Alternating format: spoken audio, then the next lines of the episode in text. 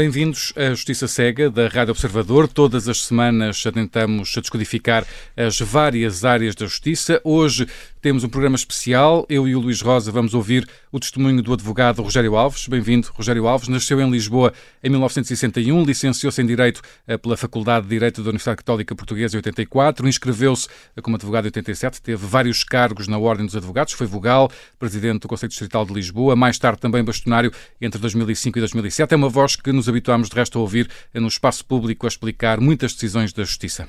Vamos dividir esta entrevista em duas partes distintas. Na primeira parte vamos falar de vários temas judiciais, da atualidade, e na segunda parte vamos conhecer um pouco melhor a vida de Rogério Alves.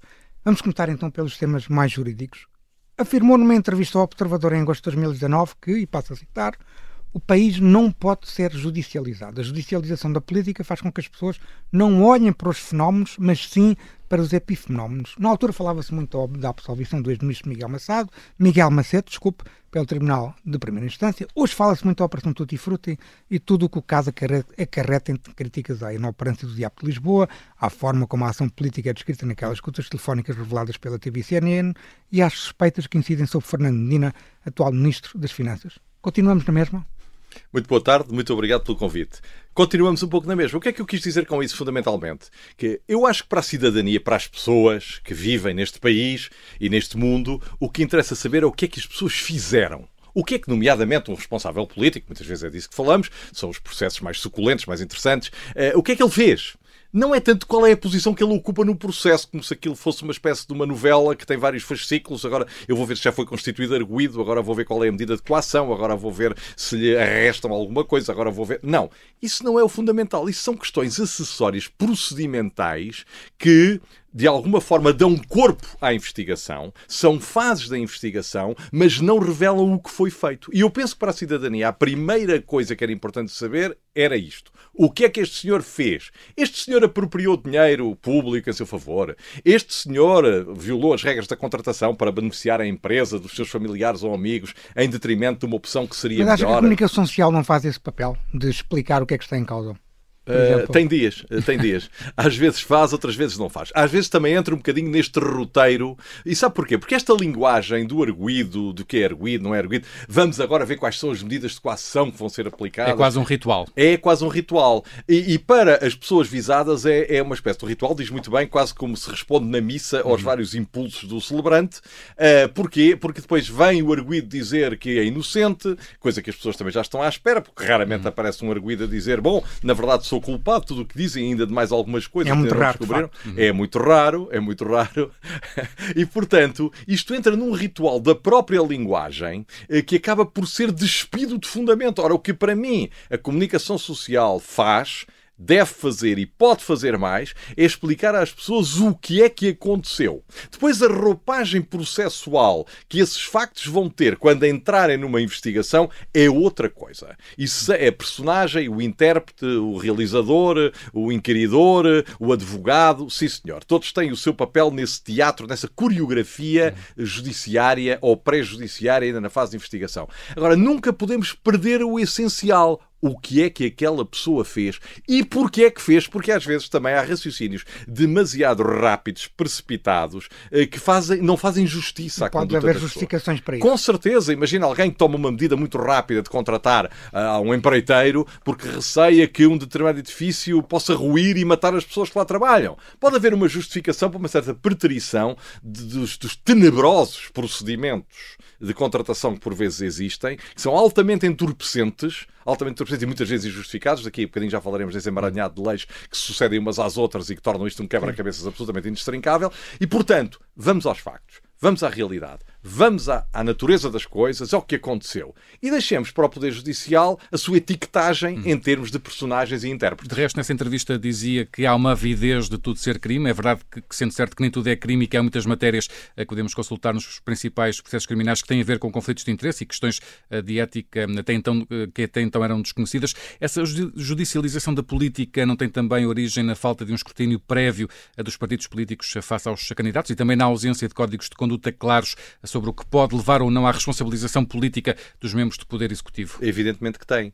Em primeiro lugar, há uma coisa fundamental que não se legisla, que é o bom senso e a probidade. Isto, nós em Portugal temos uma fé cega na lei. Nós somos uns positivistas patológicos. Nós achamos que a lei resolve tudo. Façam-se leis e o problema resolve-se. Ora, isso não é verdade. Isso Às não é vezes verdade. bom senso. Tem de começar por haver bom senso, integridade, honestidade e controlo. Autocontrolo. Quer dizer, não é preciso uma lei para dizer que se eu ou alguém beneficia um familiar seu em detrimento de outra pessoa, ou mais, até se permite que um familiar seu concorra a determinadas coisas, eh, é falta de senso. Poder dizer, olha, pá, desculpa lá, aqui não, porque aqui estou eu. E, portanto, tenta encontrar uma solução para a tua vida, para o teu, para o teu emprego, para a tua empresa, para a tua atividade, noutro sítio. E essa falta de bom senso acontece demasiadas vezes em Portugal. Acontece, acontece. Acontece demasiadas vezes. E como aconteceu demasiadas vezes, de forma impune, repare, nós vivemos uh, um, um, sistema em que há muita coisa que hoje é considerada terrivelmente danosa e que era ignorada há 30, 35 anos, quando eu comecei a exercer a advocacia. Dou-lhe dois exemplos os mais impactantes. As contratações rodoviárias, uhum. as pessoas gabavam-se de ser interceptadas a 200 km por hora na autostrada e dizerem que era a avó de 98 anos que ia a conduzir. E achavam que isso era uma proeza, era uma coisa gira, engraçada, de ludibriar as autoridades. Mas mais ainda que a questão rodoviária, as questões fiscais. Há não 30 havia crime fiscal sequer. Não havia crime fiscal. Aliás, houve um diploma que previa crimes fiscais e que foi considerado em desuso.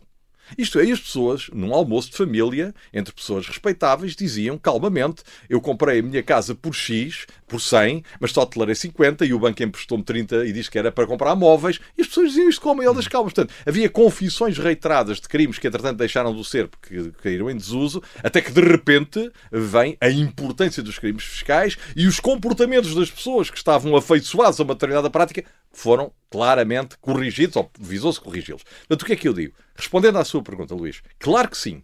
A, a primeira responsabilidade é de cada um de nós, das nossas condutas. Por, mas, como efetivamente isso não existe ou é altamente deficitário, depois vem o sistema tentar reprimir tudo e todos e também é impotente para isso, porque é impossível sancionar todas as infrações. E acabam por se criar leis em excesso por causa disso. Esse é um dos principais problemas, não é o principal, mas é um dos principais problemas. Nós achamos que a lei, nós temos uma fé quase teológica ou escatológica, pelo menos na lei. Nós sempre que surge um problema, devia haver uma lei. Ora, nós temos leis que sobram algumas delas são elas próprias fator de grande confusão, de grande perturbação, de grande dificuldade de discernir qual é o comportamento verdadeiramente correto. Depois atropelam-se umas às outras porque mudam o regime, porque não se sabe qual é que se aplica, porque não se sabe qual é que se aplica aos factos A ou aos factos B. Portanto, temos ali já mais uma polémica formal para entupir um bocadinho o andamento do processo. Portanto, uma certa ascese do legislador seria ótima. Nós temos leis mais do que suficientes. E no caso da avidez do crime, Veja bem, nós estamos a falar do caso A, do caso B, pode ser corrupção, recebimento indevido de vantagem, participação económica em negócio, favorecimento pessoal, uh, favorecimento disto, uh, prevaricação, tanto crime Portanto, só o fatiamento das condutas nestes crimes todos e aquelas nuances sobre se estamos no crime A ou no crime B, o que impacta logo no prazo da prescrição, o que impacta logo em saber eh, se aquela investigação admite que haja escutas ou que não haja escutas. Dizer, toda esta confusão. Portanto, se nós fizéssemos um movimento para a simplicidade, mas é preciso ter muita coragem para ser simples. Não, não, já, já houve um simplex. Deixa-me aproveitar. Já houve um simplex. E teve algumas coisas positivas. Teve coisas positivas, teve coisas positivas no funcionamento da justiça. Teve, sim, senhora. Deixa-me só aprofundar um bocadinho este tema da judicialização da política. Recentemente a CNN revelava que havia 200 titulares de cargos políticos suspeitos desde 2017 desde 2017. Tivermos em conta o aprofundamento do regime democrático, a especialização do Ministério Público, a quebra do sistema fiscal e do sistema bancário, que uhum. acontecia muito naquela altura que estava a referir, nos anos 80 e nos anos 90, a criação de um sistema de combate ao branqueamento de capitais que obriga o reporte dos bancos e de muitas outras entidades privadas de operações bancárias e patrimoniais que sejam suspeitas, podemos dizer que a justiça está mais eficiente. A justiça está mais eficiente. Eu não tenho quanto a isso nenhuma dúvida. A justiça está muito mais eficiente. É claro que as pessoas têm de entender o seguinte: por mais eficiente que a justiça esteja, nunca pode abarcar a percepção de crimes que as pessoas têm, porque Sim, claro. o amigo diz são 200 que estão envolvidos, mas na ótica das pessoas deveriam ser pá, 2 mil pelo menos, não é? Sim. E portanto, o que é que acontece? Nós temos uma percepção geral de corrupção na atividade pública. Justa ou injusta, temos essa percepção. Depois, há alguns casos que então vão para o sistema judicial referiu esses 200, muito bem, 200 pessoas estão sob suspeita. O que é que a Justiça tem de fazer? A Justiça tem de fazer com muito critério, serenidade, cuidado, meticulosidade, à análise de cada um dos casos. O que vai contra a corrente vai contra a corrente, estou aqui no, no observador, faço aqui uma evocação onomástica, vai contra a corrente daquilo que as pessoas querem, que é uma justiça muito rápida, muito castigadora, muito eficaz e que leva resultados muito depressa. Ora, mas isso, não é isso que acontece. Também. Não é isso que acontece e isso tem dois problemas graves. Já lá vamos também. Já vamos, mas, mas vou-lhe dizer um que é pouco diagnosticado. É que torna o sistema de justiça um pouco nervoso. O, o sistema de justiça fica tenso perante a reprovação geral que sente em sua volta. Fica sensível à opinião pública. É muitíssimo. Aliás, neste inquérito que o, que o Luís Rosa conhece muitíssimo bem, eh, que foi feito pela rede judiciária hum, europeia, eh, há um dado muito impressionante. Já, já, há dois, vou fazer agora neste, que é os juízes portugueses, ao responderem ao inquérito, juízes e juízas, que são cerca de 500, Sim. e perguntam-lhes se acham que a comunicação social tem influência nas decisões. E há uma larga, há uma grossa fatia que diz que sim. Atenção, são os juízes que dizem, não são os advogados, nem os opinadores, nem as agências de comunicação, nem todos esses malvados. E acha que isso é um efeito nocivo na, na, administração da justiça? É, é um efeito nocivo, porque a justiça tem de ser, já lá vamos, muito mais rápida, e podia ser, mas tem de ser meticulosa, tem de ser justa. A justiça pode ser cega, mas acima de tudo Uh, não pode ser castigadora por definição. E, portanto, a justiça tem de julgar o que a opinião pública exige que seja feito muito rapidamente, com rigor, com critério e com cuidado. E essa pressão da opinião pública, como o próprio inquérito revela, inquérito, repito, feito a 500 juízas e juízes, Sim diz que há uma pressão forte da opinião pública a influenciar as decisões. Veja bem se fossem advogados a dizer isto. Havia aqui um rasgar de vestes tremendo. Isso costuma haver com regularidade. É, é, verdade. Como explicou... Por isso é que os pronto a vestir em Portugal têm, têm muita saída. Deixe-me fazer aqui uma pergunta, que é uma pergunta que nós fazemos a muitos convidados, mas tem que ser colocada, porque precisamente nós gostamos de ouvir diferentes respostas. Sim, e precisamente temos essa, gostamos de promover um pensamento sobre, sobre a justiça aqui no programa. Como é que explica o facto do tempo médio de resolução dos processos criminais em geral, todos os processos criminais, uhum. ser pouco mais de um ano e dos processos económico-financeiros ser superior a 10 anos. É que a justiça não é, não é rápida nestes não, processos. Não, é rápida. Não. É, isso significa duas coisas. Significa... A culpa não é sempre do Ministério Público, pois não? não? Mas alguém disse que era? Não o meu sei, estava uma defesa avant la lettre. Uh, mas vamos lá por partes. Primeiro ponto, o aspecto positivo. Sim. Um ano para julgar processos como média é uma boa média. Há setores em Portugal onde a justiça funciona bem. É preciso também dizer isto. E às vezes as pessoas fazem comparações. Ah, se fosse lá fora. Não, isso é falta de conhecimento. É lá fora a justiça às vezes funciona da mesma maneira, funciona pior numas coisas, melhor noutras. Nós não temos, digamos, uma vergonha a nível europeu. Isso não é verdade. Nem a nível dos Estados Unidos. Isso não é verdade. Quem diz isso não tem conhecimento do que está a dizer. Não estou a dar uma justificação. É verdade. Mas estou a dizer que em Portugal há vários segmentos da justiça. Referiu. A primeira premissa da pergunta é, do meu ponto de vista, uma premissa positiva. Agora chegamos aos megaprocessos. Bom, uh, nem todos são megaprocessos nem todos são bem processos. A criminalidade económica e financeira depara-se com dois problemas fundamentais. O primeiro, e isto parece assim um estribilho, mas é verdade, e portanto temos de o dizer, há uma, há uma manifesta falta de meios operacionais das entidades de investigação. Eu acho que isso está a ser resolvido, há um esforço até da própria Polícia Judiciária para resolver, mas o investimento que é feito na justiça a esse nível é ridículo comparado com outros investimentos. Eu digo muitas vezes. E até com, com, com, o retorno que a justiça com certeza. por exemplo. Se a justiça tivesse os meios da autoridade tributária, as coisas funcionariam muito mais rapidamente. Claro. Agora, quando efetivamente tudo encalha numa perícia financeira, num pedido de colaboração internacional, em transcrições de escutas telefónicas, em transcrições de interseções telefónicas ou de uh, e-mails, é evidente que a vastidão da matéria nos crimes económico-financeiros é muito desafiante. E, portanto, se a justiça tivesse muitos meios, os processos continuariam a ser mais lentos, mas seriam menos lentos do que são atualmente. Seriam mais lentos do que aqueles que são mais fáceis, mas seriam menos lentos. E depois, a par disso, nós temos uma justiça cheia de vícios de funcionamento e de leis que uh, são duplamente nocivas. Uhum. Em primeiro lugar, criam obstáculos absurdos e acéfalos, digamos assim, ao desenvolvimento dos, do, dos processos. E depois apresentam-se à opinião pública como direitos. As pessoas ganham antipatia aos direitos dos arguídos por causa de leis que, que não conferem direitos nenhums. Dê-me um exemplo. Vou-lhe dar um exemplo. Por exemplo, a, a questão dos recursos. Sim. A questão dos recursos. O recurso é uma coisa boa. Sim, claro. Recorrer é uma coisa boa. Não há ninguém que saia de um tribunal, pode ser um processo qualquer, de um assunto qualquer, uma questão doméstica, de condomínio, criminal, civil, administrativa, com uma Câmara, com o Governo, perde a ação, acha que tem razão e a primeira coisa que pensa é vamos recorrer. Ora, a tramitação dos recursos em Portugal é ridícula.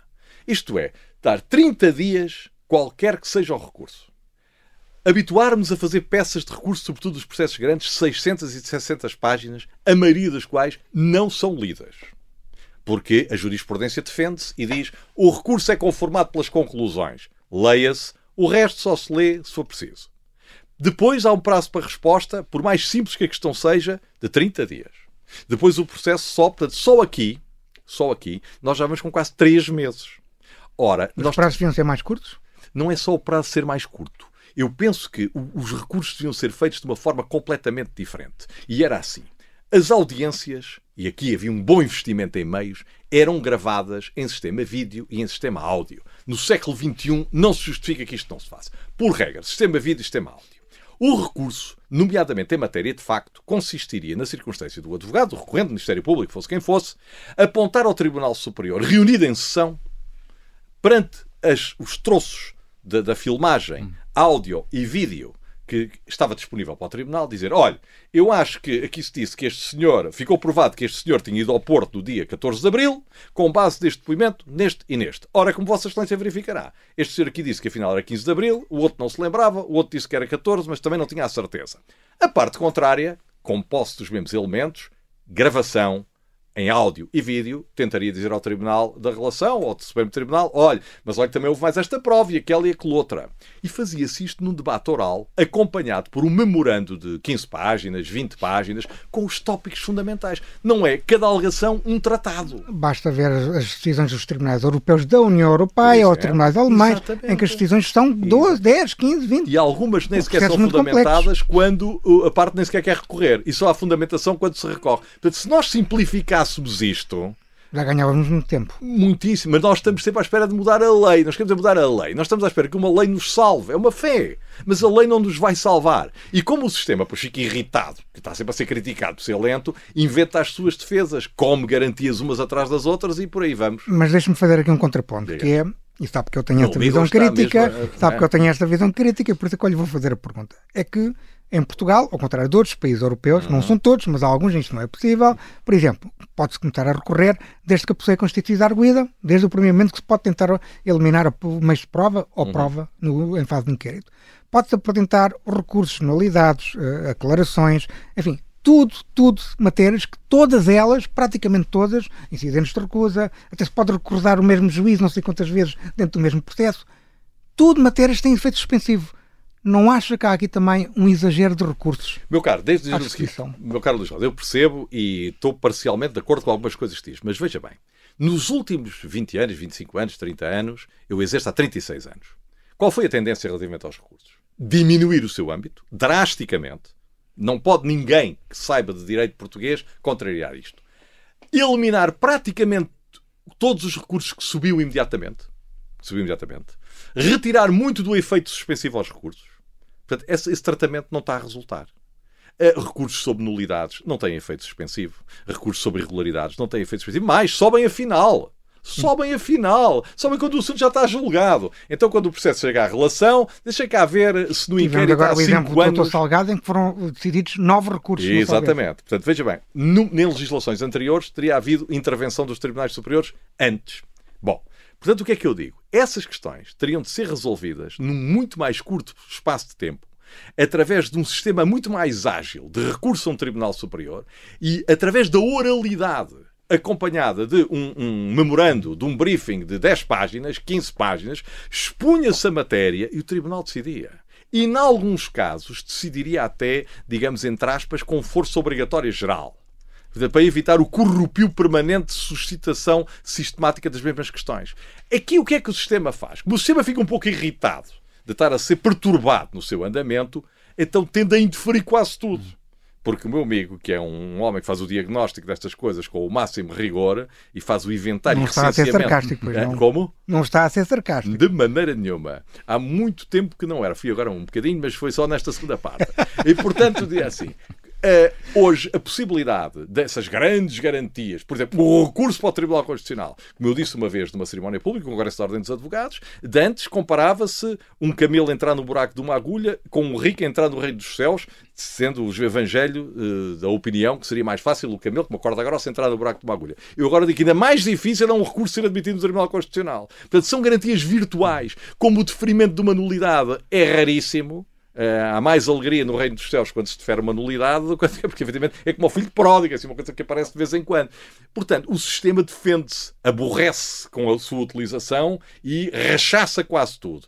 Isto é duplamente mau. Duplamente mau. O que eram coisas boas, com lógica e com razão de ser, porque nenhum desses institutos é injustificado. As nulidades podem ter sentido, as recusas de juiz podem ter sentido, uh, mas uma vez administradas de uma forma que é considerada abusiva, eh, eh, têm uma reação antagónica do sistema que as varre todas quase da mesma maneira e lá no fim, tirando a questão da recusa. Tirando a questão da recusa. Mas vamos dizer aqui uma coisa, Luís Rosa. Na tramitação comum dos processos, não são nada frequentes as recusas. Olha, eu tenho 36 anos de advocacia e nunca suscitei esse incidente. E a maior enfim, não quer dizer a maior parte não tenha essa visão estatística, mas eu arriscaria a dizer que uh, a recusa dos juízes, um pedido de, de, afastamento de um juiz, é uma coisa muito rara que acontece nos processos, uh, a não ser que eu esteja um bocadinho desatualizado, mas eu continuo a exercer com uma certa intensidade e não vejo isso acontecer com frequência. Rogério Alves, uh, estamos já perto do final desta primeira parte, mas já falámos da judicialização da política, também podemos falar do contrário, da politização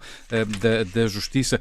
viu com bons olhos a pressão que o Presidente Marcelo Rebelo de Sousa e o Primeiro-Ministro fizeram sobre o Ministério Público e os tribunais para que o processo que envolvia Manuel Vicente eh, fosse transferido para Angola, onde nesta altura eh, está, eh, digamos assim, na gaveta de, de algum Ministério Público angolano?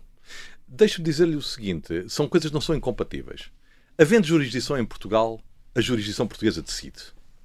Não vejo mal que o Presidente da República opine hum. e até que posso compreender essa opinião. Digamos, do ponto de vista político, da gestão política das relações com Angola, posso compreendê-la. Agora, nós temos de ter separação de poderes no papel e na prática. Se a jurisdição portuguesa entende que deve julgar cá, deve julgar cá. Se o Presidente da República e o Primeiro-Ministro entendem que seria mais simpático endossar para a justiça angolana, podem manifestar essa opinião. De resto, o que interessa é que a Houve uma, uma declaração uh, uh, recentemente do Presidente João Lourenço que, uh, que comparou a José Sócrates e Manuel Vicente a dizer que não estava a imaginar Angola a ter a ousadia de levar a tribunal um José Sócrates. isto faz lembrar um bocadinho uma frase antiga para os amigos tudo e para é, outros a lei, não é? É. Essa frase efetivamente não é feliz, hum. porque para mim a visão tem de nascer do Poder Judicial autónomo e independente. Se o Poder Judicial entende que tem jurisdição e que não há razões para, no quadro da lei em vigor, enviar o processo para julgamento de outro país, não deve enviar. Agora, obviamente, isso é uma decisão criticável como outra qualquer. Não levo a mal, entre aspas, que, é, que os políticos digam o que pensam. Aliás, eu gosto muito mais que eles digam o que pensam do que insinuem, eh, deem pequenos recados, mensagens subliminares. Assim ficamos a saber o que pensam. E a justiça faz o que entende. Por isso é que é independente. E isso parece-me extremamente importante que o afirmemos. É, tem sido muito crítico da restrição, como já foi aqui, do recurso, do recurso para o Supremo Tribunal de Justiça. Também há quem fala restrições para o Tribunal, o Tribunal Constitucional. O Rogério Alves é contra isso. E é também um grande opositor, precisamente, de mais restrições das chamadas manobras dilatoras. Entendo, aliás, que devem reforçar os direitos, liberdade e garantias dos arbitros. Dê-nos exemplos concretos, já deu alguns, mas dê-nos mais exemplos que este reforço pode ser feito. Olha, eh, só assim uns salteados. Primeiro, do meu ponto de vista, quando há uma medida de, agressão patrimonial, por exemplo, o, vou, não vou dizer termos muito jurídicos, portanto, o bloqueio de uma conta, não é assim que se diz em termos técnicos, o bloqueio de uma Sim. conta e o impedimento de utilizar uma conta, o arresto de bens e, sobretudo, medidas privativas de liberdade, tem de haver uma acusação em tempo recorde. Tem de haver um prazo muito mais curto para a acusação. Ou seja, devíamos ter prazos mais curtos mais curtos. Quando acontecem estes factos. Porque repara, Luís, eu não sou engenheiro, sou um cidadão. Eu sei que em alguns momentos a investigação tem de ser feita sem que os arguidos se apercebam. Eu, eu, acho que há crimes em que isso é perfeitamente normal. Também não vamos agora uh, ser de um exagero patológico. Vamos lá ver. Há, mas quando a investigação conduz a uma suspeita robusta, a uma suspeita fundamentada, de tal ponto que tem de se prender o cidadão preventivamente, ou que tem de se impedir dele fruir dos seus bens, etc., então o prazo para, para, para a acusação tem de ser curto.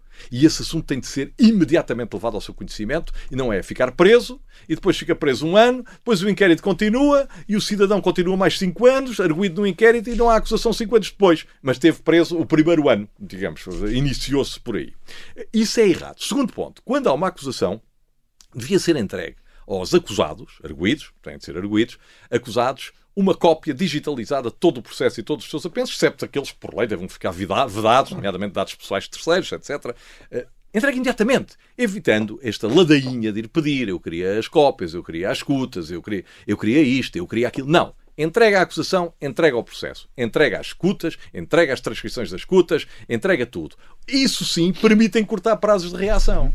Agora, se nós depois de receber a acusação andamos a pedinchar, a mendigar tudo isso. Não, de ser mais pedido. Terceiro ponto. Acho que os arguídos deviam ser notific... notificados, não, informados mais cedo da sua condição se a suspeita é robusta e deviam ser mais chamados a colaborar, porque o arguído, vamos lá ver uma coisa, há arguídos que são inocentes, por mais que custa pensar às pessoas, há arguídos são colaboradores, são pessoas que se disporiam a entregar evitando o aparato das buscas, às vezes busca o Ministério tal, busca a sede do banco tal, mas será que o banco não enviaria as coisas se fosse instado a entregar? Será que o Ministério não enviaria as coisas se fosse instado a entregar? Será que não seria melhor até falar com o, com o responsável da investigação, dizer veja lá se é isto que quer, se não é aquilo, se falta alguma coisa, se falta algum dossiê? Tinha de haver mais colaboração, na medida do possível, uh, dos próprios investigados, membros que não são arguídos, por exemplo, bancos, ministérios. Há países europeus em que é possível acordos de sentença, como a Alemanha, por Pronto, exemplo. Isso, eu, eu, também, eu também uh, não, nada... Foi chumbado na última proposta. Exatamente, exatamente. Portanto, há muitas garantias. Depois, por outro lado, para mim, garantias efetivas, garantias efetivas não se confundem com atropelos. À, à, à, marcha do processo. Dir-me assim Luís Rosa, está bem, mas há, há arguídos que até pela sua sensação de culpabilidade, pelo receio que têm da pena final, gostam de entorpecer. Claro, mas isso é impossível de impedir. Só que o sistema judicial e o sistema de investigação e inquérito não é feito para os culpados, nem para os menos culpados, nem para os inocentes, é para todos. E, portanto, infelizmente, como não pode haver uma lei processual para cada pessoa, não é? Porque ela teria de ter sido julgada antecipadamente, ver se entra na categoria dos que são bem tratados ou dos maltratados, temos de ser todos igual, o processo tem de ser linear. Por exemplo, por exemplo, era preciso fazer uma justiça muito mais virada para o conteúdo e muito menos para a forma. Sim. Hoje, quando se faz um recurso, a preocupação é saber se se colocaram bem as transcrições das gravações. Não vai ao tribunal implicar, dizer não, não, não indicou bem o troço da declaração da testemunha com o qual procurou fundamentar isto ou aquilo. Não, não colocou bem as conclusões, não jogam bem com as motivações. Meu Deus, isto é uma formalidade absurda, levada às vezes à náusea, quando o essencial é saber o que é que é justo. E por isso é que eu era um grande defensor da introdução da simplificação e da oralidade. E da gravação das audiências, da gravação dos atos processuais. Nós temos um, um, um, uns tribunais, às vezes funcionam em situações de quase indigência, como aliás o Luís sabe em situações. E depois também é injusto para as pessoas que lá trabalham hum. estar sempre a tratá-los como se fossem os preguiçosos. As pessoas às vezes. Ou como se fossem os culpados. Sim, fazem o possível em condições lamentáveis de funcionamento, incluindo magistrados. Hum. Magistrados, funcionários judiciais e juízes, naturalmente. Rogério Alves, já aqui deu algumas pistas, mas gostaria de lhe perguntar se porventura viesse a ser Ministro da Justiça, uh, diga-nos uma medida que gostasse de concretizar num primeiro ano de mandato alteração dos códigos processuais no sentido de tentar introduzir uma ampla simplificação dos recursos, um, uma medida. Segundo, eu só aceitaria ser ministro, eu não, não vou aceitar, uhum. ninguém tem de se assustar, mas só aceitaria ser ministro se tivesse a garantia de que iria ter verbas para informatizar e dotar os tribunais, todos, de equipamentos que também nem são assim tão caros e que punham a funcionar convenientemente e capazmente essas duas, para mim, seriam fundamentais. Portanto, a simplificação da matéria dos cursos e não só. E iria tentar introduzir uma coisa, que até já falei com algumas pessoas, advogados, procuradores e juízes. A ideia é um pouco de regresso ao passado. É assim: imagine um processo de grandes dimensões. O BES, por exemplo, o processo BES. É, nós devíamos fazer um esforço para que, quando se começasse o julgamento, termos um conjunto de matérias que todos os intervenientes considerassem provadas. Aquilo que antigamente, quando eu era jovem, se chamava a especificação nos processos civis. Era um conjunto de factos em que toda a gente está de acordo. Portanto, processo de divórcio. Manel e Maria casaram no dia 20 de abril de 1972. Pronto, ambos estão de acordo. Eu não vou fazer prova sobre isso, tenho a certidão de. Uhum. Ora, o que é que vai acontecer nesses grandes processos? Quando começar o julgamento, a primeira coisa que, por exemplo, os arguidos vão ser perguntados é diga lá qual foi a sua carreira no banco. E perdemos meia hora a, dizer, a relatar uma coisa que já se sabe o é que é que foi. Agora, isto obriga, repare, isto obriga. Há uma coisa que o ministro não pode fazer, que é alterar a configuração mental das pessoas. Nós estamos viciados neste sistema. Estamos viciados neste sistema e, e descremos na possibilidade de fazer uma coisa diferente. E eu acredito que, como dizia um poema quando eu era jovem, eh, que esta não tem distância esta cidade senão o medo que nos invade. Nós temos de mudar a maneira de fazer. E as pessoas ah, mas é que os advogados, depois os arguídos, não querem. Não querem, mas teriam de passar a querer.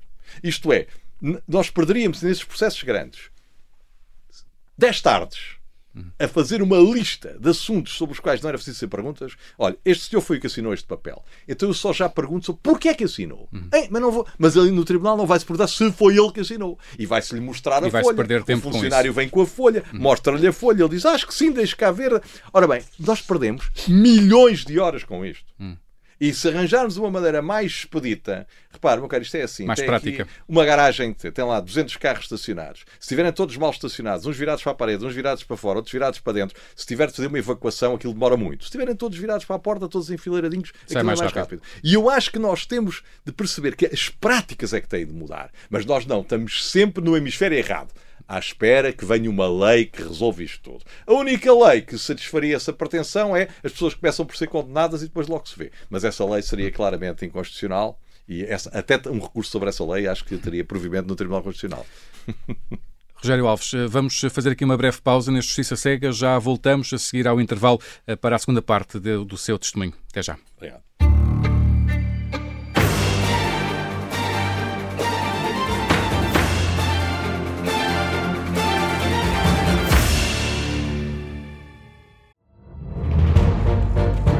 Esta é a história do padre obcecado com a infiltração do comunismo na Igreja que tentou matar o Papa em Fátima. Que raio de coincidência! No dia 13 de maio. E, a partir desse momento, o Papa Voitila nunca mais deixa de olhar para Fátima. Episódio 1 O Anticristo, em Fátima. Matar o Papa é uma série para ouvir em seis episódios e faz parte dos Podcast Plus do Observador um novo episódio a cada terça-feira. Os assinantes do Observador têm acesso antecipado a todos os episódios desta série, já disponíveis em observador.pt. Os Podcast Plus do Observador têm o apoio da Kia.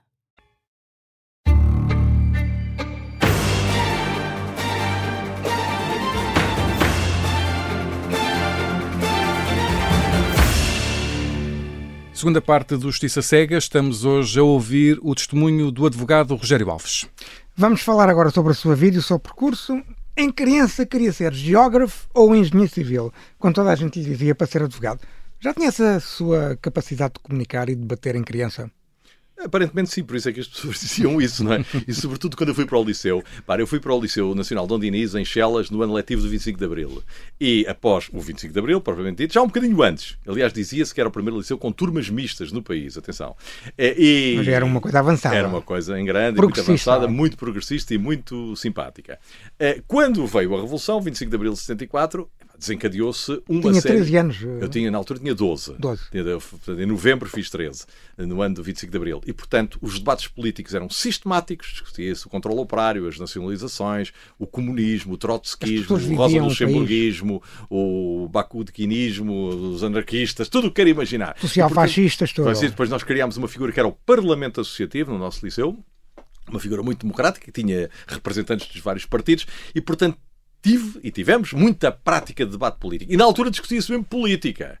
Discutia-se as grandes opções políticas que haveriam de salvar o mundo ou, ou não. Uh, mas discutiam-se os grandes, grandes temas da política. Agora não se diria que eram casos e casinhos, era mesmo só assuntos muito cabeludos. Não havia João Galambas nessa altura. não, penso que não. É um jovem, afinal. Uh, e o que é que acontece? Neste momento, uh, portanto, eu ganhei uma certa embalagem no debate com os professores, os professores também entravam muito naquele rebuliço, eh, era tudo gente muito de esquerda, tudo gente muito de esquerda. Era o, a moda na altura. Era a moda na altura. Eu não, eu era um bocadinho conservador. Era isso que eu ia dizer. É, é que pouca gente sabe disso, mas você foi militante do, do Partido Popular Democrático e depois veio a ser Partido Social Democrata. É, é verdade. Eu, Como é que isso aconteceu? Talvez com essa embalagem do debate. Vamos lá ver, eu, eu interesso-me pela coisa pública, interesso-me pelo debate público.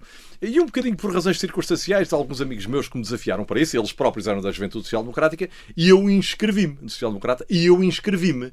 Inscrevi-me em Salvo em 78. Mas uma atração pelo Sá Carneiro, por exemplo? Era não, uma figura que não, não, não pela social-democracia. Okay. Eu ainda hoje me identifico muito com aquilo que eram e que são. O, é claro que hoje as doutrinas estão muito diluídas em toda esta confusão. Eh, de antes nós éramos mais rigorosos. Havia a extrema-esquerda, a esquerda, o PS, o PSD, o PPD, o PSD. Bem, eu acho que só havia a extrema-esquerda. Até porque o CDS teve de ficar ao centro, porque era, era ali o limite máximo de deslocação possível. Estávamos ah. numa era de banda Por alguma razão, a sociedade, como é que era? Como é que diz o preâmbulo? Era uma sociedade e, a caminho do socialismo. Do socialismo. E até havia, nos projetos mais à direita, o socialismo português. Pronto. É. Socialismo é que tinha de lá estar. Claro. Uh, fosse lá isso o que fosse. Agora, na verdade, eu tenho muita atração por, por aquilo que era o ideário social-democrata e também democrata cristão, da, da doutrina social da Igreja, e tinha interesse pela intervenção política. Portanto, fiz uma pequena carreira na JSD, até estava para me candidatar a um cargo nacional, numa lista, que foi, aliás, a lista ganhadora, num congresso. Quem era o líder dessa lista? Nessa lista era o Pedro Pinto. Pedro Pinto. O Pedro Pinto, que uh, quando eu entrei, o, o líder da JST chamava-se António Lacerda. Uhum. Bom, depois Pedro Pinto, de, de quem eu mantenho amizade com muitas dessas pessoas, algumas não as vejo há muito tempo.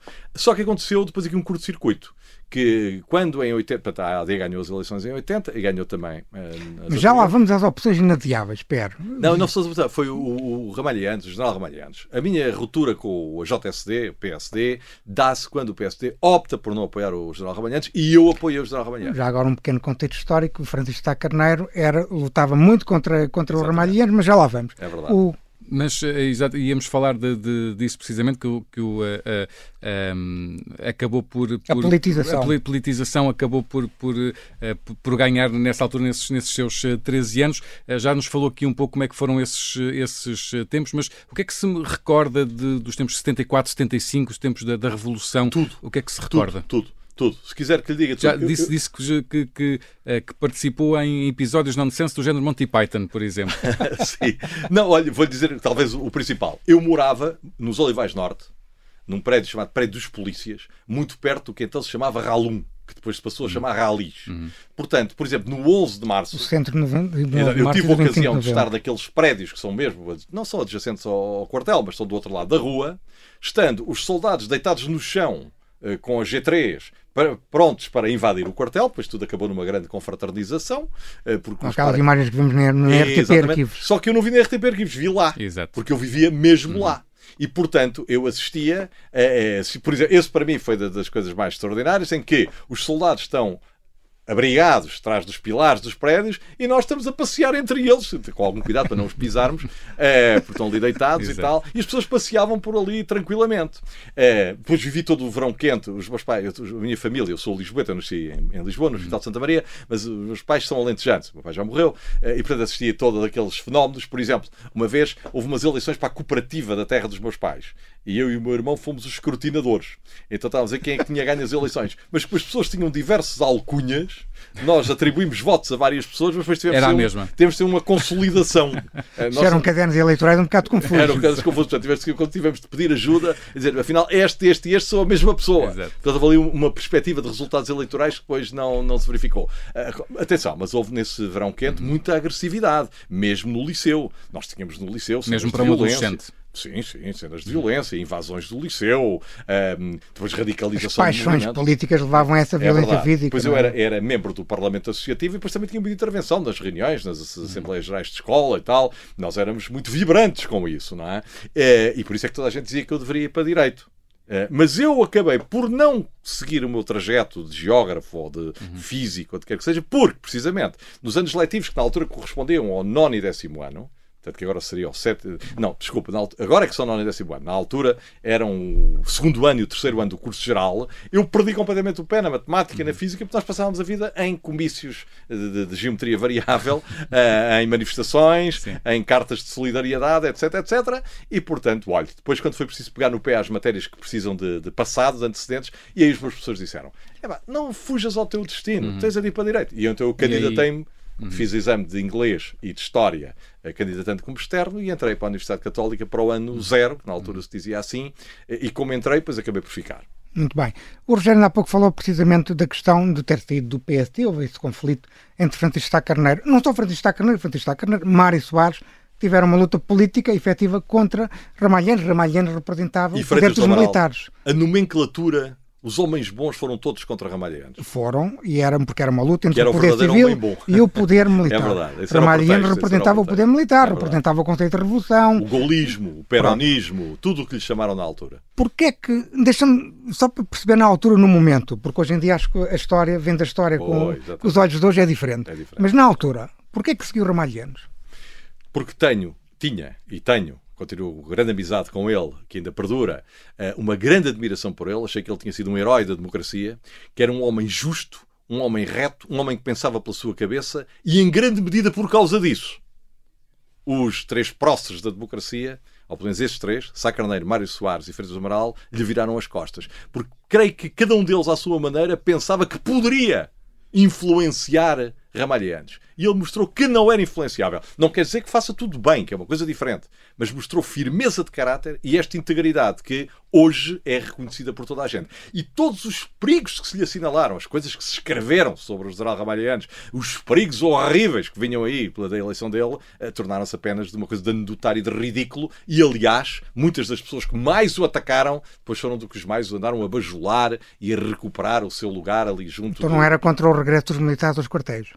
Eu era, vamos lá ver, eu acho que Ramalhianos é, Ramalhianos foi... simboliza uma resistência, por exemplo, à extinção do Conselho de Revolução. Não creio, repara, eu não creio que ele. Ele é militar, na verdade, ele era militar, mas eu não creio que ele tenha tido resistência à extinção do, do, do Conselho de Revolução. Aliás, ele foi um dos heróis que criou a possibilidade de termos uma democracia estabilizada. É verdade, sem sombra de dúvida. E, portanto, acho que. E depois fez o mandato com enfim, as vantagens e inconvenientes, os erros, mas para mim há uma coisa que é muito importante: pessoas de caráter e que mantém o seu caráter mesmo contra todas as probabilidades. E o núcleo de pessoas que se juntou para apoiar o general Ramalhianes, em volta da CNARP, e eu, curiosamente, ainda fiz o comício do Porto, quando os comícios eram comícios com centenas de milhares de pessoas. Nas eleições presidenciais de 80? Presidenciais. Sim, eu fiz o comício do e só não fiz o de Lisboa, porque já estando no estrado, ali numa equipa de oradores, fiz o comício sendo orador.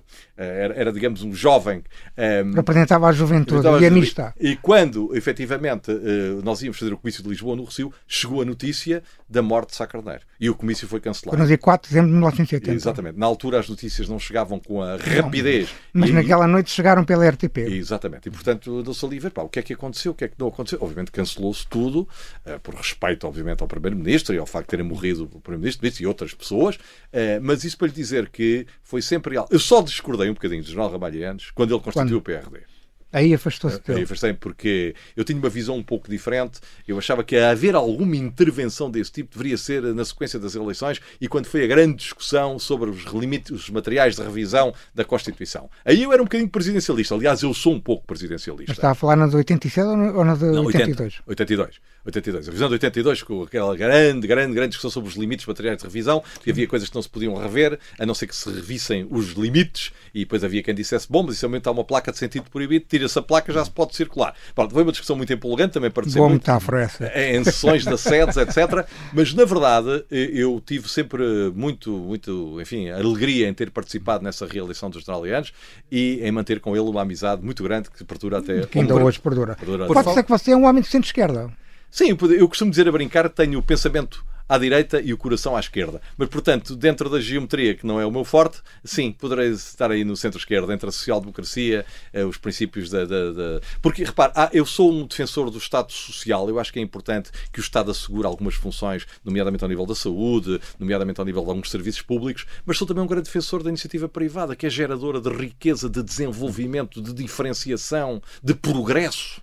Nós não podemos viver num Estado estatizado. Embora o Estado seja importante, mas não podemos viver num Estado de marasmo estatizado em que quase toda a gente trabalha para o Estado. Também tem um bocadinho de liberal. Tenho um bocadinho de liberal, tenho, tenho. Eu tenho várias costelas, sou um bocadinho desobediente, um, sou um bocadinho desobediente às nomenclaturas e, aos, e digamos, aos códigos de, de, regras únicas e que só são aquelas ou não são nenhumas, o que em Portugal às vezes é um bocadinho duro. Porque as pessoas dizem assim, ah, é bom ficar bem com Deus e com o diabo, mas em Portugal fica-se é mal com Deus e com o diabo. Rogério Alves, por falar nisso, uh, e tendo em conta que é um grande sportinguista, não deixa de ser irónico que tenha sido durante muitos anos um advogado e também grande amigo de Deus Ébio. Como é que nasceu essa, essa amizade? Olha, foi um acaso. Foi um acaso. Eu, através de uma pequena empresa para, para a qual prestava colaboração, conhecia Flora, a mulher do Eusébio. Tinha uma pequena colaboração com essa empresa. E ela um dia disse-me: Olha, sabe quem é o meu marido?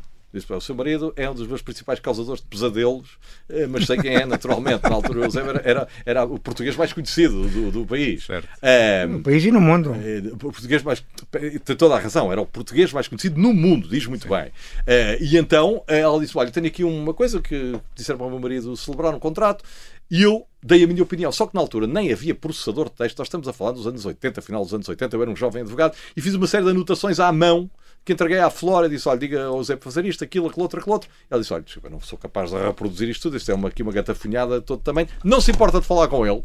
E eu, olha, é engraçado, uh, tive um encontro com ele.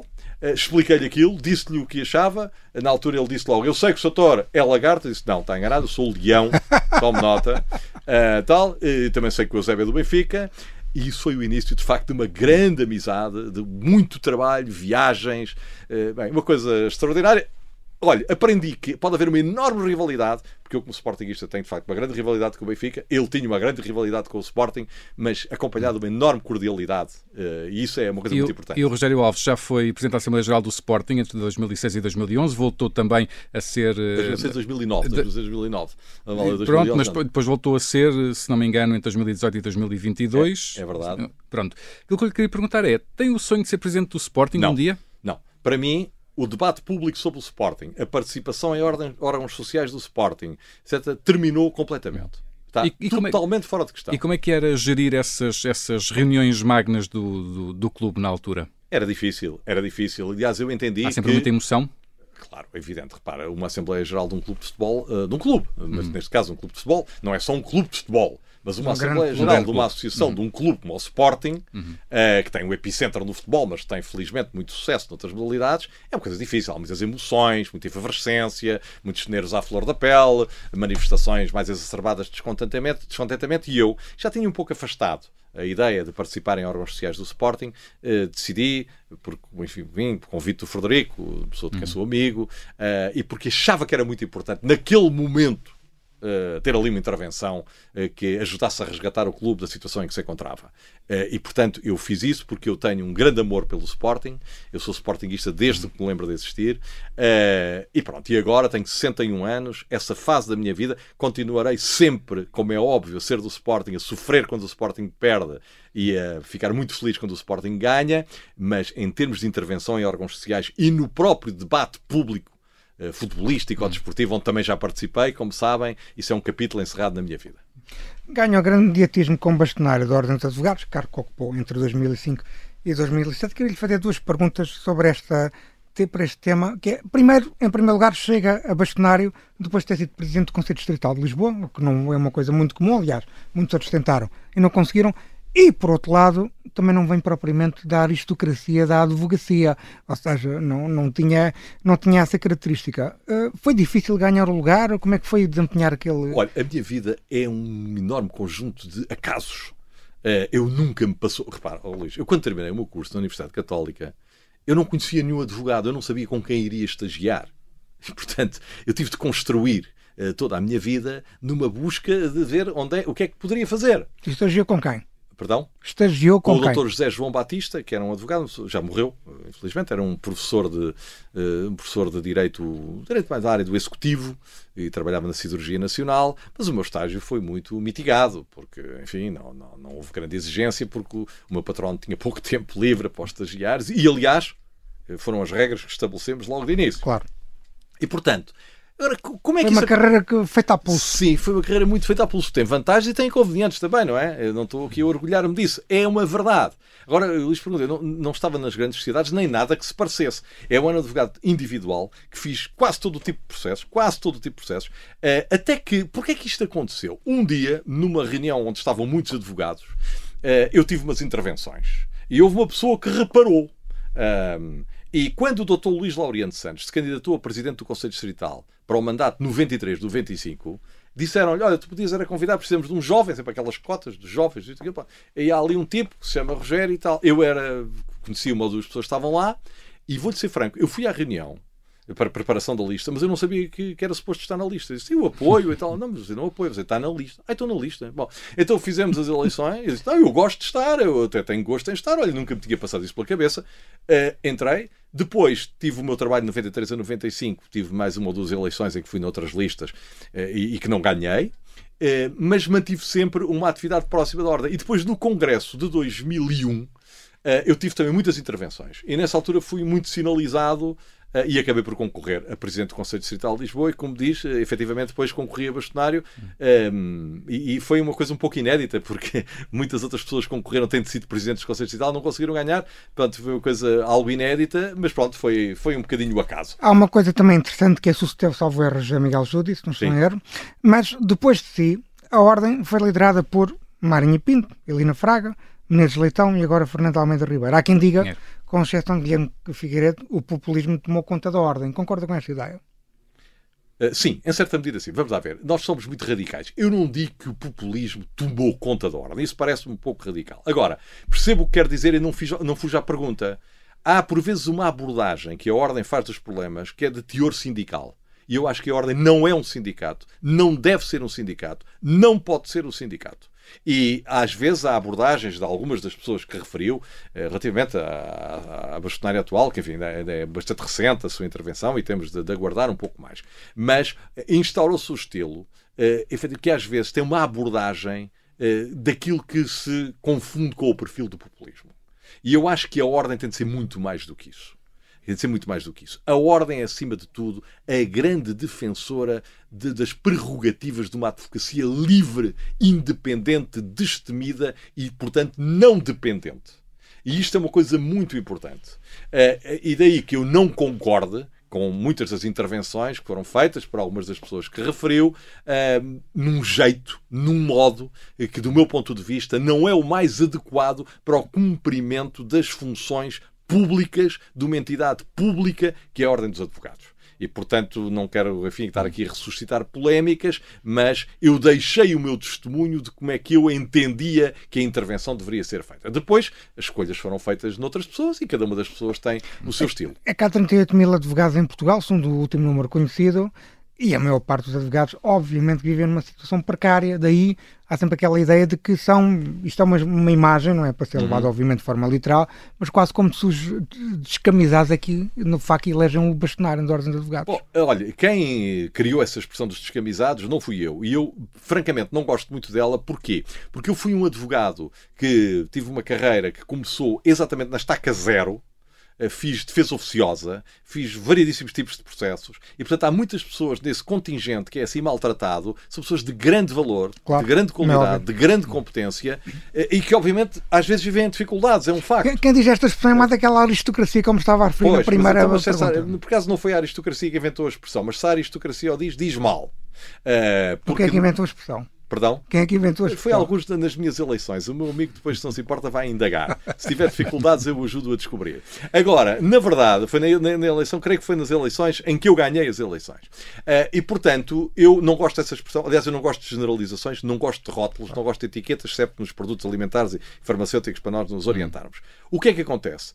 É que diz-se, por um lado, que há muita dificuldade em aceder à advocacia e vêm as normas europeias que agora toda a gente pode praticar a advocacia. Estas coisas que, por virem da, Euro da Europa, parecem ser muito boas, muito certeiras, muito interessantes, muito democráticas. Sociedades multidisciplinares, por exemplo. É um pouco diferente. Não era tanto a isso que eu me estava a referir, mas Ah, esta abertura, esta abertura da profissão a tudo e mais alguma coisa é um absurdo, um completo absurdo. Da advocacia e de outras profissões Sim, também esta nesta altura. destruição da autorregulação é um absurdo. Por mais que apareça com roupagens de uma coisa muito moderna, muito democrática e muito concorrencial, é um absurdo. Porque as pessoas têm de estar preparadas para o exercício da advocacia e têm de ter uma regulação de quem entende da advocacia. Agora quero-nos pôr umas trelas, uns tutores, umas tutelas, umas coisas dessas, o que é um total absurdo. Concorda, concorda com a forma como a atual bastonária tem estado a lidar com essa situação, a contestação que tem feito a, a- a- esse- a essas Eu estarei mudanças? sempre de acordo com a resistência a estas mudanças. E estarei também na mesma trincheira. Repare, isto não tem nada de corporativismo, isto é defesa da qualidade. Tem defesa da qualidade da profissão. E a qualidade da profissão garante-se com uma ordem forte, que- mas atenção, com uma ordem que responde perante os órgãos públicos. Dos atos da ordem há recurso para os tribunais. O bastonário é responsável como um funcionário do âmbito do processo penal. Dizer, não, não há nenhuma roda livre. Há regulação. Aquilo que se pretende fazer a pretexto de incentivar a concorrência significa a degradação do mercado, o descontrole, a desresponsabilização e o potencial dano para os consumidores. O potencial dano para os consumidores. Agora, nesse aspecto, eu estou solidário com a ordem e eu, é pouco importante saber se a bastonária é a senhora doutora A ou o senhor doutor B. Eu estou solidário com a ordem na resistência e no combate político, naturalmente, político a estas medidas e na tentativa de explicar às pessoas que sob a capa de medidas muito modernas, muito inovadoras, muito de abertura do mercado, estamos a falar de coisas que são altamente nocivas para o exercício dos direitos e para a qualidade dos profissionais que tratam de explicar às pessoas quais são os seus direitos, quais são os seus deveres e de os fazer exercer na vida prática e nos tribunais. Rogério Alves, muito rapidamente, eh, foi advogado do- dos pais de Madeleine McCann, que foi um caso que apaixonou o país. Como é que é defender um cidadão estrangeiro, tendo em conta que, que o nosso sistema de justiça, eh, enfim, é, é- é- é- todos os sistemas são, são diferentes, não é? Como é que se explica um, um- sistema de justiça português a um, a um cidadão estrangeiro? Como é que se faz esta, enfim, este, este equilíbrio? É difícil explicar, sobretudo quando o casal McCann foi vítima de talvez da mais terrível, da mais drástica, da mais repugnante campanha eh, que, que houve em Portugal de culpabilização de duas pessoas inocentes. Quer dizer, nunca ninguém teve no pelourinho tanto tempo, de forma tão drástica, de forma, de forma tão falaciosa como aquelas pessoas tiveram. E a questão não era só explicar o sistema, o sistema é um pouco desconcertante, nomeadamente para estrangeiros, mas o sistema inglês também tem coisas muito desconcertantes. O problema não era tanto esse. Eh, Aliás, essa rivalidade de, de p- perfil quase clubístico, ou estamos com Portugal e com as nossas autoridades, ou estamos com os estrangeiros, parecia assim uma coisa do tempo da- das invasões francesas, uma coisa completamente anacrónica e absurda, como se nós gostássemos que um português em Inglaterra fosse tratado de uma forma diferente por ser português. Eh, aí voltaríamos a rasgar as vestes, e muito bem. Eh, E, portanto, foi uma forma de procurar trazer verdade e esclarecimento ehm, no caso de, duas pessoas, dois seres humanos que já estavam num sofrimento atroz e que viram a crescer esse sofrimento atroz uma das maiores campanhas de difamação, de mistificação, de ludíbrio eh, que há memória em Portugal. Talvez a maior, do ponto de vista de lançar pessoas para o pelourinho e para a fogueira inquisitorial. De todos estes casos, não estou aqui a antecipar a sua história final, que vai já contar, mas todos estes casos, todos os casos que teve durante a sua carreira, o caso de Medi foi o que mais o marcou pela injustiça que teve. Não, porque eu tive muitos outros discretos, Claro. Eh, mas esse marcou-me muito por ter sido muito público. Mas houve outros casos de pessoas que são totalmente desconhecidas. Eh, Eu recordo-me que uma vez, a pedido de um, de, um, de um cliente meu, que por causa de um cheque sem provisão passou 48 horas preso e me pediu para eu ajudar um jovem que tinha sido condenado a 7 anos de prisão eh, e que se julgava inocente, se afirmava inocente, mas não tinha ninguém que o ajudasse. E eu, ainda era o Código de Processo Penal antigo, ainda vigorava, já tinha sido revogado, mas ainda era um processo de querela. Ainda consegui ir a tempo de interpor o requerimento de recurso. Na altura, o recurso era admitido, depois apresentavam-se então as, as alegações. Eu consegui anular o julgamento e, sendo o mesmo juiz, no mesmo tribunal, na altura era assim, um juiz, aliás, com que eu tinha tido uma forte picardia, uma forte picardia, num julgamento anterior, sendo eu um jovem, eu era, eu era muito jovem, tinha 30 anos ou coisa, esse juiz absolveu o rapaz que tinha condenado a 7 anos de prisão. Um rapaz pobre, que vivia num bairro tipo bairro de lata, e aquele abraço que ele me deu no fim eh, foi talvez a maior medalha que eu tive na minha carreira. E eu ver a família dele, o pai, a mãe, a rodearem-me e a agradecerem, é, pá, foi das coisas mais extraordinárias que eu senti no Tribunal de Louros, no antigo, já não, não neste. No Justiça Cega, queremos sempre ouvir alguma história, situação que tenha marcado a carreira do nosso convidado para o testemunho de cada semana. Rogério Alves, que história que nos traz de olhos bem fechados? Bom, eh, poderia trazer muitas. Vou trazer uma que é engraçada. Eu estive no escritório nos finais dos anos 80, onde estava um colega meu que tinha ligações à Embaixada do Canadá. E uma vez por causa disso pediram para defender uma rapariga que tinha sido detida, presa no aeroporto de Lisboa, e na mala tinha ela e uma amiga venezuelana 6 quilos de cocaína. Eh, e elas tinham uma história.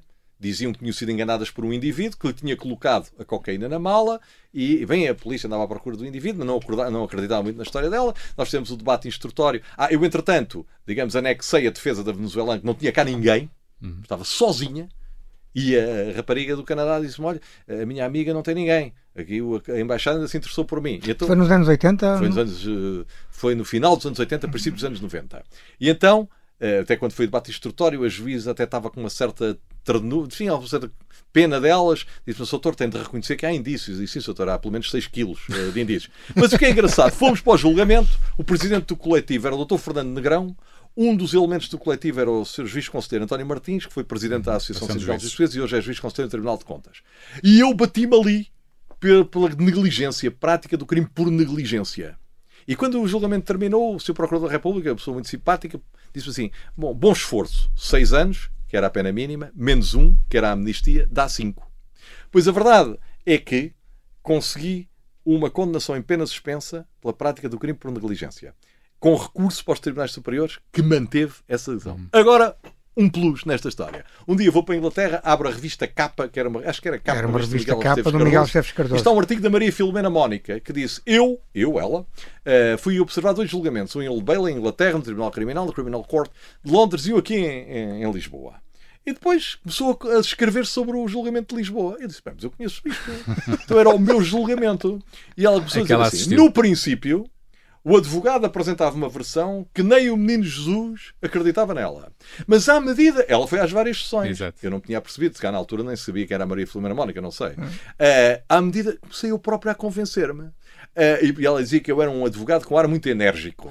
E eu achei piada a ler a crónica, a ler a transcrição do julgamento na revista Capa. E depois os pais da rapariga vieram, do Canadá, agradeceram muito. Nós ajudámos a outra rapariga, através de umas instituições da igreja, a, ser repatriada para a Venezuela. E foi uma história engraçada pelos personagens, por uma condenação praticamente inédita por, por negligência que na altura se considerou uma aberração, mas que os tribunais, que o Tribunal Superior manteve, e depois por ter visto a crónica deste julgamento, escrita pela Maria Filomena Mónica, na revista Capa. E de só me ter apercebido, a uma altura, disse: Mas eu conheço isto.